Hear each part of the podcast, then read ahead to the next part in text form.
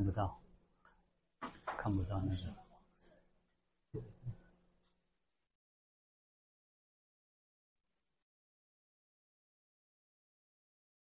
这样子会不会太小？对，变得再大一点。再再大一点哦，可能要大一点。那个刚帮我，等我这样看一下，那个滑鼠不太好操作。对，这个不太好操作。右右右右下角，下角，右右下角。啊，你帮我。这个不太好，不太好那个，因为它这个滑手不太好那个。嗯嗯嗯。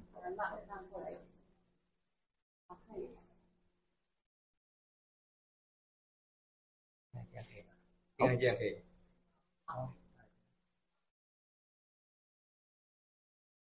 哎，这样可以吗？可以。好，好，各位各位法师好，各位，呃，各位。应该叫同学嘛，啊啊，各位学员啊，大家好，阿弥陀佛。那很荣幸啊，很荣幸可以来到华梵大学来这边啊，跟大家分享哦。那我可不可以？这个好像比较大声一点。喂喂喂喂喂，都一样，差不多。好，那呃。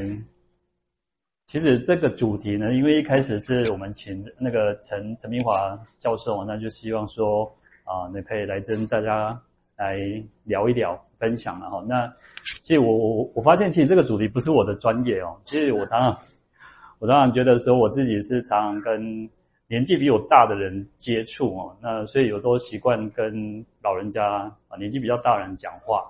呃所以其实有时候呃，反正对。呃，佛教文化或法会仪式，因为法会仪式就是我们常常在做的。那佛教文化其实就，我我记得一开始讲到文化的时候，我就提到想说，诶，文化文化其实它是一个呃涵盖的范围非常的广阔的啊，因为呃语言也可以是一种文化，艺术也是一一种文化，然后学校有学校的文化，那在佛教里面有各方面其实就包含非常的多。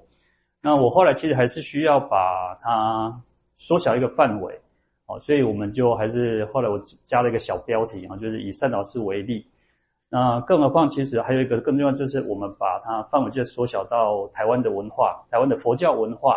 那其实佛教讲佛教，其实现在我相信，我一开始来的时候，因为刚好有认识的一个越南的法师，然后还有像南传的法师，我突然有一个感觉，我好像到了那个那烂陀寺。那烂陀大学，而且其实在这个校园氛围里面，我刚刚跟陈教授讲说，因为其实我以前是，我现在不是啊，我以前是也是玄奘大学的董事哈。那因为玄奘大学是我家师所创办的一个一所佛教大学，那我来到这边其实会感觉到有更多的佛教元素啊，佛教的氛围，那有有更多的这种艺术的氛围。好那其实我在玄奘里面反而感受不到这是佛教所创办的一个学校。那当然，其实因为呃那时候其实我师父也希望说让他朝向一个比较更一般大学，而不是说好像来到玄奘或者是来到这边，你就是好像很多人刚开始的时候可能需要说哦要不要吃素，要不要剃头。那我相信也许华梵在刚开始在招生的时候也会面临这样的问题，要不要吃素，要不要做什么？那所以其实，我觉得每一个学校每一个学校发展的一个方向。那重要还是在于说，佛教培育人才的这个这个立足点上。好，那我们回过头来看这个我们的这个主题，然后那其实在，我稍微要看一下。那好，那其实我因为呃陈陈老师陈老师给我这个各个功课之后，我就想说我要。稍微用功一点哦，那去稍微知道一下我们台湾佛教的一个发展史，然后那最早其实台湾的佛教是在汉人的移民的佛教，其实呃台湾其实很很特别，我觉得台湾其实非常特别，因为台湾有太多的移民的一个，因为我们是个岛岛的一个国家，所以就是很多的移民。那最早其实佛教传到台台湾来，其实不是为了传教，真的不是为了传教，只是因为移民的关系，因为有很多人。汉人来台湾去开垦，所以最早其实虽然经经过了三百多年，但是其实一开始只是一种呃随着来开垦的带来的一种佛教，因为人就是需要一个信仰，我觉得信仰非常的重要。我们我觉得呃。老一辈的人哦，我就说老人哦，他没可能没有什么念书，他念书不多，但是他就是知道说人要善良，然后然后要那爱做神，然后做拍代机。我觉得这个就是最基本的做人的道理道理。好，那你看，其实他从传到台湾来，其实你看，我们如果仔细去看那个妈祖文化，妈祖文化的住持的的传来台湾的都是出家人。都是出家人，都是住持，都是和尚，都是都是出家人。那像盐嘛，台湾很多那种叫盐嘛的的寺庙，或者像龙山寺，其实都是拜观音的，都是其实都是信仰。那当然，其实还有很多的像高高僧信仰啊。那我这边其实我没有提到，我只是会不断去想到哈。那高僧信仰就像清水祖师，然后很多的这些这些哦出家人的，把它就是把它神格化。啊，其实一般一开始从明朝、清朝的时候就已经有出家人来到台湾，那一我们讲叫禅和子，那就是一种修禅为主的。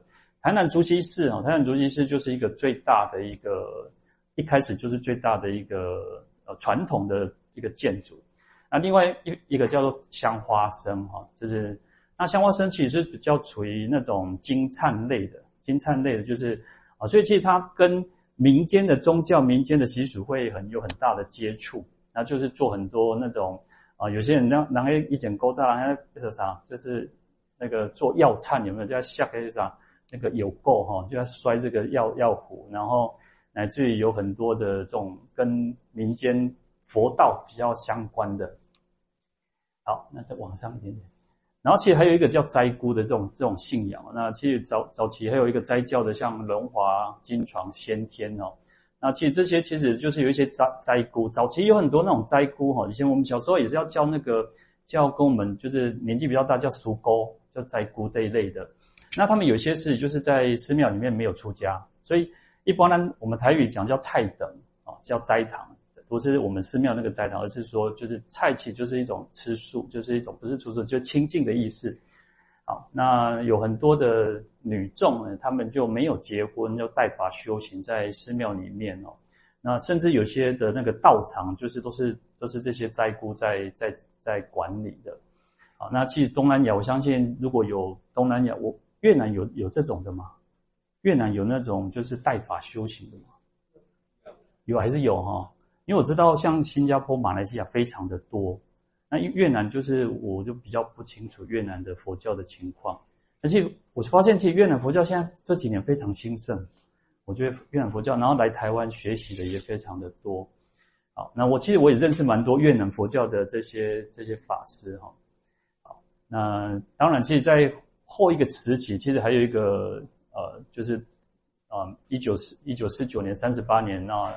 国民政府迁台之后，那另外又另外一个新的实业，然后，好，那这些斋姑后来其实也有些很多是出家，就出家，然后其实就真的就把以前就是什么堂啊，什么堂什么堂，然后后来就改成寺庙。好，那在日日治时期哦，其实刚刚陈老师讲，现在都不能讲日据时期啊，现在讲日据时期就有点感觉是现在都现在叫做日治时期啊，所以一开始我听到日治的时候都想说。这什么意思哈？那因为其实就是把，因为啊、在国际的合约、国际的这条约里面，日本它没有侵，它不叫侵占台湾，它因为它就是清朝政府割让给他，是送给他的，所以已经不叫做日据占据了，就叫日治。好，那在日治时期，其实有所谓的四代四大的法派哈。那像我自己，我们是属于第二个这个凌云凌云寺，或者我们讲叫开元寺的法派哈。那台湾其实很多的寺院，除了呃像小云导师他们是从就是三十八年过来，这这些法师外省的法师过来的有就是另外一个系统。那台湾基本上本土的佛教其实就是不离这四个四个派别哦，那就是北部就是基隆的月眉山灵泉灵泉寺哦。那因为其实日日治时代的时候，他们其实后来有在跟日本佛教有稍微结盟。那日本佛教也也会去拉拢这些哈，所以就他有加入曹洞宗哦，是日本的曹洞宗。那开元寺、凌云寺就是日本临济宗妙心寺派。日本佛教的宗派观念很重，宗派观念很重。常常有人会问我们说：“哎，师父，你们是哪一个？你是修什么宗的？”啊，那我发现以台湾来讲，其实不会特别的去强调自己是修什么宗。我们念佛，我们也拜忏，我们也做法会，也是有修禅，不会特别去强调。哦、你是修哪一个宗？呃，基很少，但是我觉得还是有，但是基本上还是少。就像法师是华严专宗，就是华严比较那个专门的嘛。那实际上我相信法师也也也会涉猎其他的宗派、其他的经经论嘛，因为其实就是互相的去去增长自己的那个嘛。那日本日本的宗派观念很重，他是他们甚至连念珠的形式都不一样。那个安倍安倍安倍呃。就是送安倍的时候，那个首相他不是也拿那个念珠？他们其实宗派连念珠都是有分的。好，那第三个像法云寺哦，在苗栗啊，后来是加入日本曹洞宗，然后高雄还有一个大冈山超峰寺哦，那加入临济宗妙心寺派哦。好，那台湾这四个法派其实大部分都是这些呃的，就是他们的先祖，这些祖师大德都是曾经去到福建。到福建这个福州，在福州鼓山涌泉寺哦，所以其实大陆中国其实他们就很喜欢用啊、不管是两岸一家亲，或者是在宗教里面，就是用宗派里面，就是跟跟我们讲说，其实我们就是同样是出自于这个这个宗派的哦。那因为有去那边参学，因为在参学对我们佛教来讲非常的重要，我们要到处去参学。其实参学，我常常觉得，呃，参学其实要降服自己的的那个我执，自己的。很可能很坚坚定坚固的那种那种执着哈，那所以要去参学。以前我我我我小时候其实是在我十一岁就在慈云寺，在高雄，我就住在慈云寺。那后来因为我的师父，我的剃度师父跟我的法师父哈，那他们其实很很是很好的关系。那所以说后来我师父圆寂之后就来台北学习。那我刚开始在到台北之后就发现我很不习惯呃很多的方式。因为我们小时候就会有既定的一个呃，不管是法会的形式，或者是呃一种文化，文化也好，那我觉得慢慢就让我自己觉得，哎，真的要去学习，多方学习很重要。那有时候其实有时候我我都觉得来这边是跟大家分享，我也在跟大家学习，因为其实每个道场、每个道场、每个大学、每个地方都有它独特的地方。那我们如果可以不要有自己，不要自。不要觉得说好像自己什么都会，什么都懂，那我们学不了东西哈。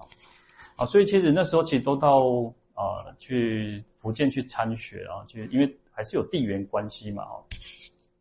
好，那在这中中间的其实还有一个就是我们讲到日治时期啊，在日治时期，其实日本佛教他们各宗派也都来到了这个台湾。刚开始其实一开始日本的和尚来到台湾，他们不是传教，不是主要目的。传教其实不是主要目的，而是为了安抚这些军人，然后安抚这些地方的人。因为其实战争毕竟会有很多人死亡。那其实他们来到这边，一开其实他们，呃，像那个陈老师是韩国韩国佛教的专家。其实韩国佛教对日本人很，呃，不管是中佛教或者是韩国人，基本上对日本人是很痛恨的。那我们台湾其实没有，早期其实有还是有很多抗争活动，但是。慢慢的皇民化运动之后，台湾其实真的就有时候想一想，如果再统治个二十年，台湾真的就是变变过去了，我们的语言可能也变了。好，那所以其实呃还有一个是台湾的派来到台湾的这些总督，对台湾人也比较和善一点点，说实在的也比较好一点点，甚至有那种台湾总督也愿意葬在台湾的，所以。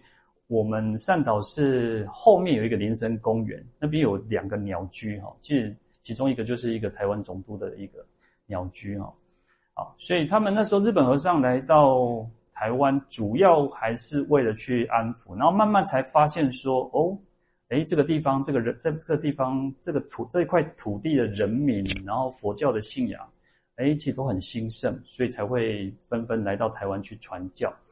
嗯，其实。呃，有时候我就讲说，其实刚开始我们的我们如果是啊、呃，我们自己的祖先啊，如果不是三十八年来到台湾的，如果是更早来到台湾的这些祖先哦，一开始其实来台湾只是为了讨生活，恭喜在，那的周深来到台湾是被拖闲哇，起波汤价，那没办法。那后来其实也慢慢呃有，我发现我其实看过一个历史哦，他说有一些福建的举人啊，或者一些那个学者啊，来到台湾之后，他们发现说，诶，台湾要什么教育？所以你看，为什么台佛教要办办大学？原因就是教育，教育非常的重要。所以那时候设了很多的学堂，设很多的学校，为了教育台湾这块土地的人民。那那时候其实又去要考，像科举，其实台湾也有考上科科举举人的。但是那时候其实是又是有一种那种保护政策，就像我们给原住民，给这些人有一个呃优惠，然后你就是可以保送，或者是比较分数不用那么高。好那当然，这个都是我们讲讲到台湾，其实有时候讲到台湾，我们都是最关心我们这块土地的哦。那所以就是如此。啊，日本和尚来到台湾，其实他们设了很多各宗派的，不管到台湾别院或者叫以台北为主，当然就是台北别院嘛。哦，那以他们就像台像善导寺来讲，他一开始叫布教所，一开始小型叫布教所，只是先想说我要怎么去去考察。去考察，去来到这个地方，怎么去那个，然后慢慢发展更大的时候叫开教院或叫别院哦，好，那甚至也他们也跟很多的台湾的这些佛教去结盟哦，那也设其实他们也设立很多的讲座，去培养台湾的出家人的一种呃弘法的一种人才。好，那这边就。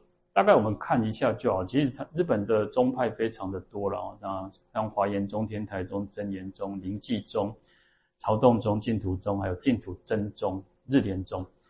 那净土宗跟净土真宗的呃，就是净土宗就是法然上人哦，日本的一个和尚叫法然上人。那净土真宗应该是啊、呃，是叫昙鸾吧，还是什么？昙鸾是昙鸾昙鸾的，就是他的徒弟然后。那善导寺是净土宗哈，是净土宗的，啊，他因为他的徒弟就是后来就是有算算是一种比较结婚有结婚的，所以他们这净土真宗就是比较属于居士派的哈。那其他派别其实我我们就大概看一下了，但是我们也我们进我对日本佛教不是那么的熟悉哦，那只是传到台湾之后有很多很多的宗派哈。那我们在像嗯。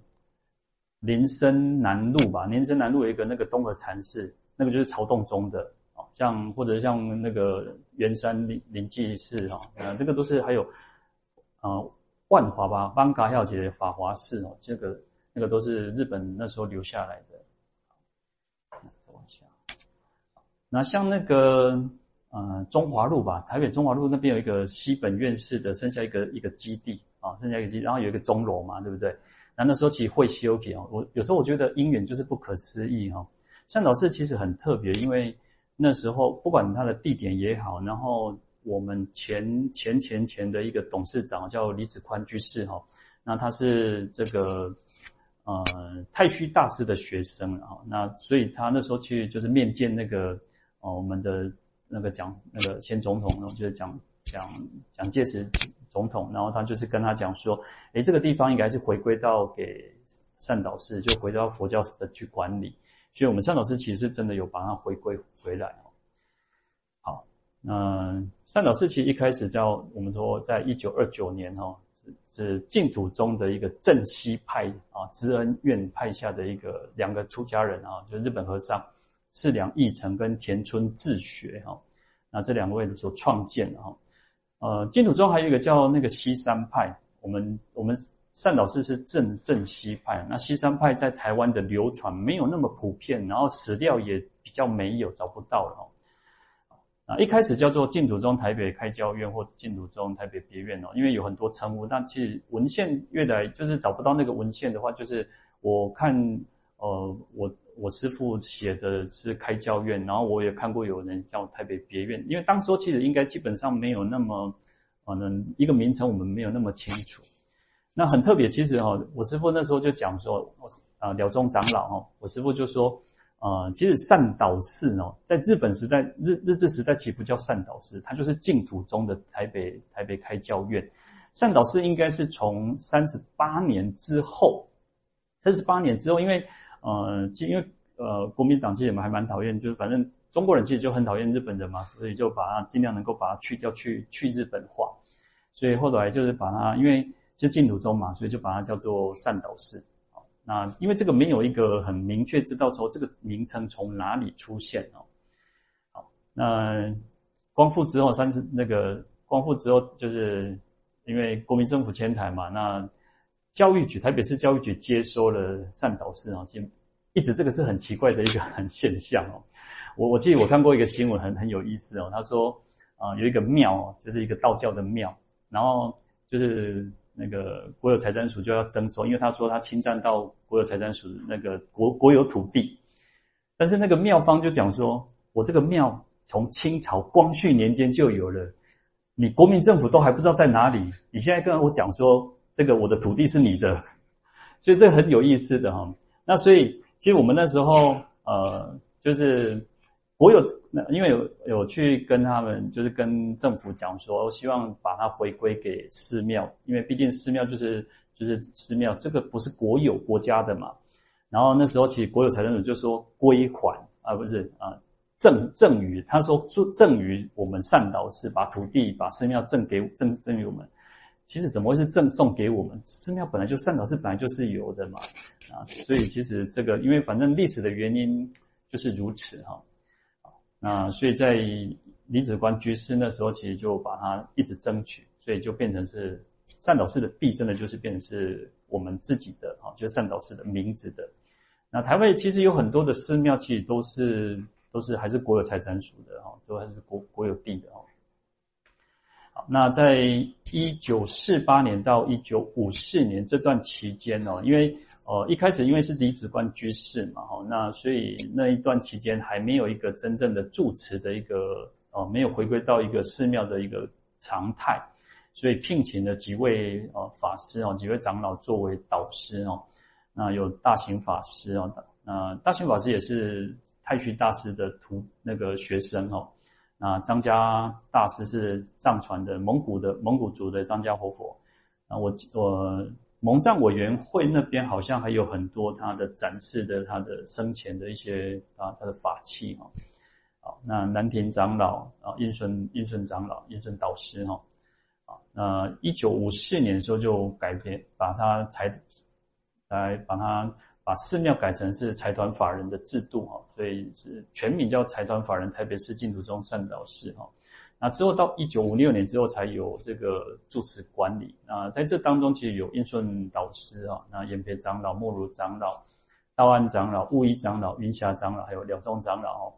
其实如果各位如果在佛教这个佛教的圈子里面呢，这其实这八位八位长老法师都是。当时候响叮当的人物，我真的叫人物呢。我都说我自己都觉得说，哎，那起金匠喜哈，就是无德无才哦，然后怎么会去能够，怎么会是在这几位长老的后面去接下这个善导师？当然有时候我真的就是觉得我的师父的缘故了哈。那有时候呃，但是我其实我我在这这边哈，呃，我是第一位善导师的台湾。台湾人的住持啊，所以你看，其实前面其实都是都是外省法师嘛，哈，好，那但是其实我觉得，呃，就是自己接下这个位置就是战战兢兢。我觉得啊，当住持真的是不容易哦。有以前我我常常说哦，你看如果办一个活动，办一个活动啊，说啊，祝这个大会顺利成功啊，他祝福这个呃，就是圆满顺利。我以前没有感觉。以前在小时候，我都觉得没有什么感觉。我看人家办活动，就是哎，敬雄哎嘛。等到自己当家做主的时候，哇，今天要把一个活动、把一个法会、把一个什么办好，不容易，真的不容易，真的是非常的，就是你自己就是在那边很忐忑。我相信，如果大家有办过活动，办过都是都是如此哦。好，那这边呢，我用的，哎，帮我看一下那个。帮我帮我把它缩小，缩小，缩小。对，我要找一个图片。有有没有？哎，不是不是，就缩小就好。把它，不是不是不是，没有那个影印的影印。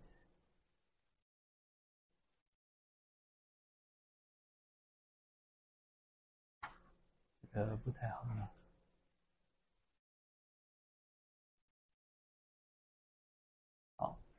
那这个是我们我们我师父哦，那他在圆寂之前，大概应该是两两年前哦，那他把。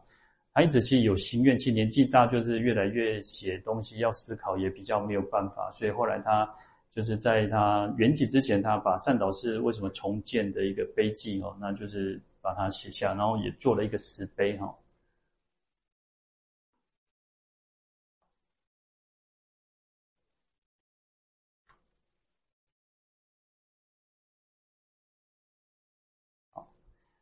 那有兴趣，如果欢迎大家到善导寺来，那这个在我们的大雄宝殿大楼的这个右边的入口处，就是他把它给记录下来。那重建的时候，其实在民国九十二年哦，那就是二零零三年的时候哈。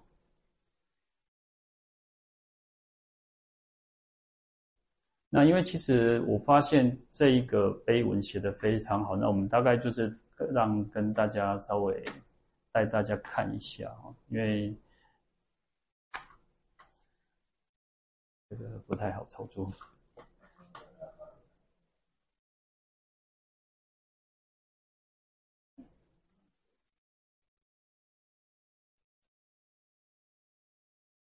有影影印纸了，影印纸可能会比较好，好那个。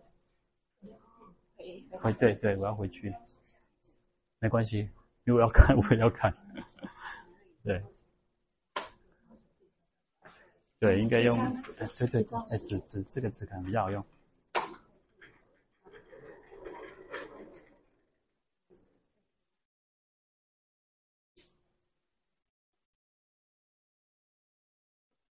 好，哎，不用不用，没关系。我我，好，什么时候可以休息？呃，在十点五十可以休息十分钟。好，你也坐一下好了。哎、欸，我我我习惯比较站着，我看大家我也很高兴。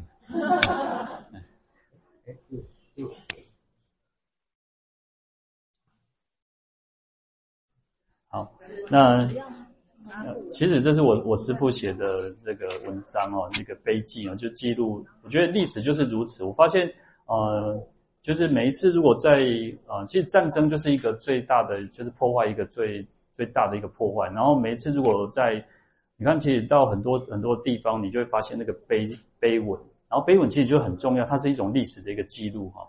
所以我师父就是觉得说，这个非常重要，一定要把它给写下来。没有你写不写，没有写下来的时候呢，到时候后人真的就忘记了哈。而且其实他文章非常好，所以盖文创丛林哦，非高德无以立纲为，就是要有一个。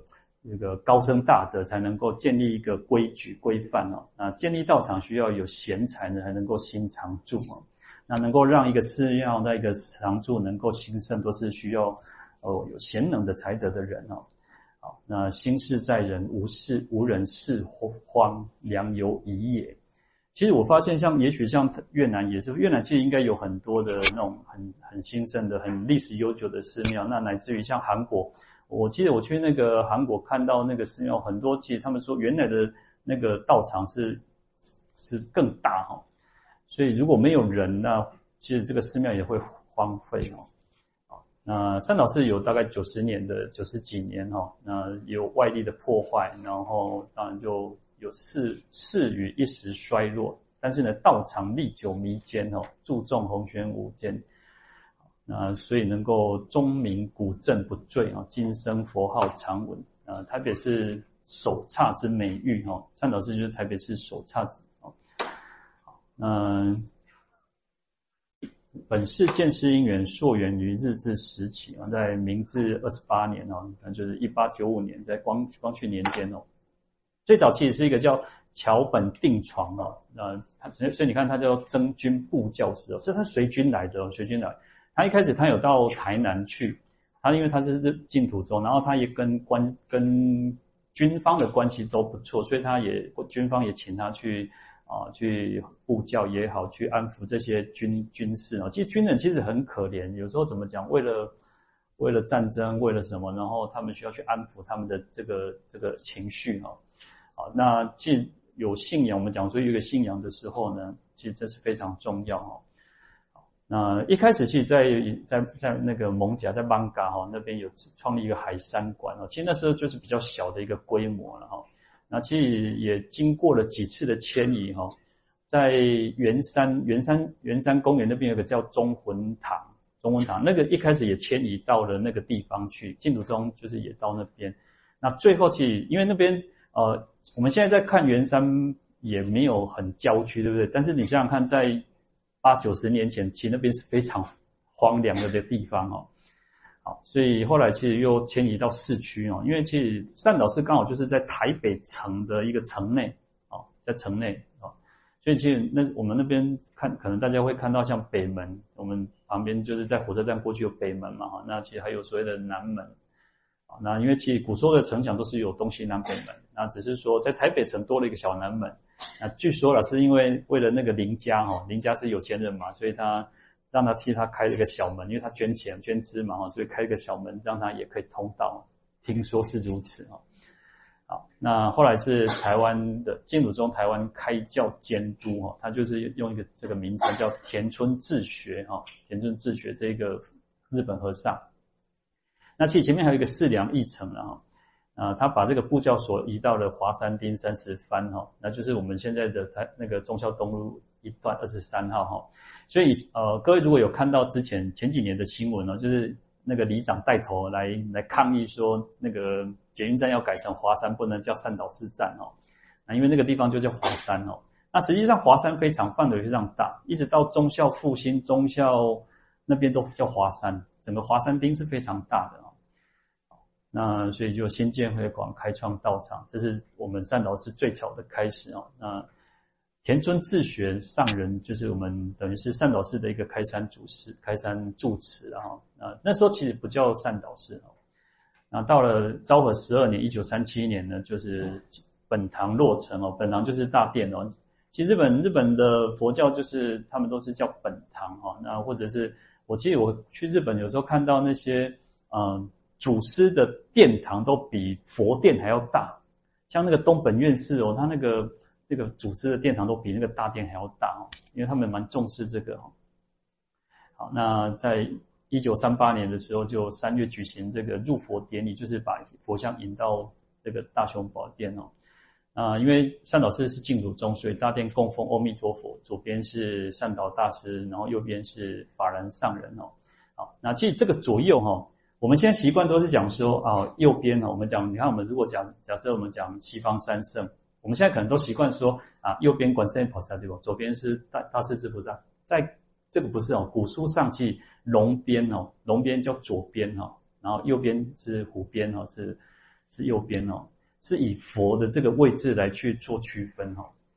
好，那法然上人其实是日本净土宗的一个开山祖师了哈。那佛龛法像。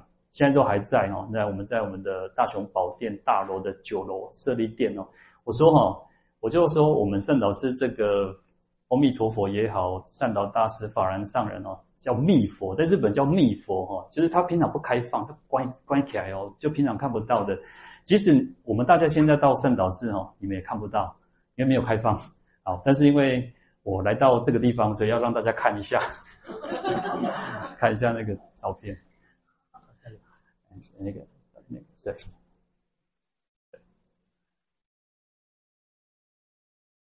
对，那就点最上面那个照片，第一个，对，对，哎，这个就是真的是日本那时候留下来的，但是有把它再重新安经了哈。那其实真的平常是大家都可以看不看不到。然后其实它其实是可以关门的，我我们到后面回来再给大家看好，再往下一张，可以这边这边可以，这边有一个有一个，对对对对，好，对，这个就是日本的一个阿弥陀佛的像，那时候真的是从日本人日本的时候请把他请到台湾来哦，好，这是下一张，然后这个就是它上面的一个那个。其实它这个其实都是那种夹顺的哦，它是没有钉子的哦。以前的古人的技术都是很好的，所以啊，好，下一张。然后它旁边，它其实还有个侧门，侧门也都是可以关的哦。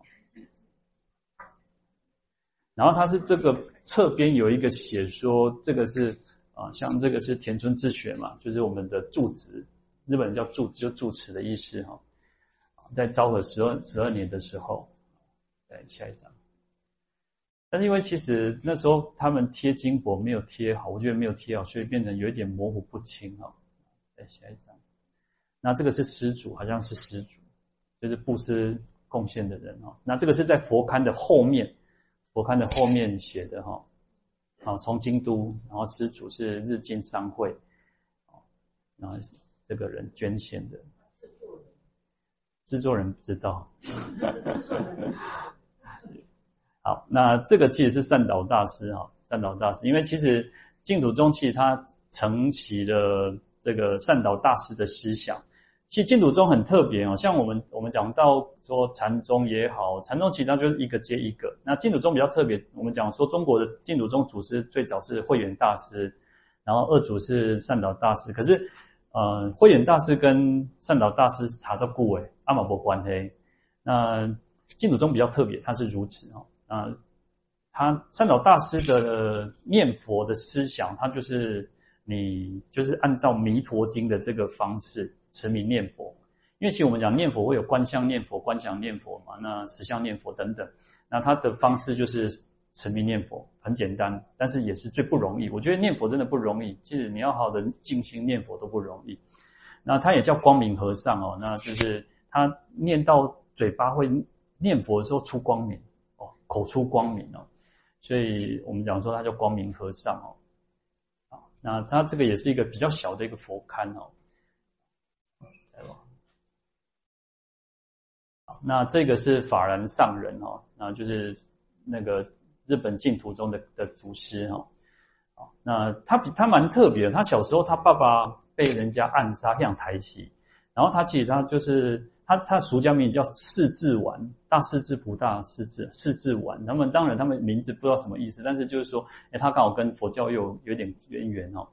然后那时候他就是呃，就是他他的那种那个啥弹弓，他蛮厉害，很会那个，他躲在墙角，然后射弹弓，把那个那个。那个坏人赶走哦，然后坏人就落汤而逃，然后他就爸爸教他交代他哦，卖报仇不要报仇，冤冤相报何时了？他真的后来真的就没有报仇，你看啊，你看杀父之仇呢，所以他后来就去出家哦，那真的也为日本佛教这带来一个新的一个气象哦。好，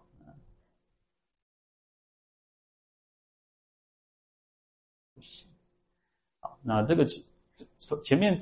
呃，这个是佛的阿弥陀佛的佛龛啊，那这个是那个就是旁边的那个佛龛啊，就比较小一点点的。好，那其实它这个就是可以关，它这个门，它这间是有一个门，一个锁嘛，哈，它门是可以关起来的。好，再下，哦，所以我故意把它关起来，平常我们是把它打开的。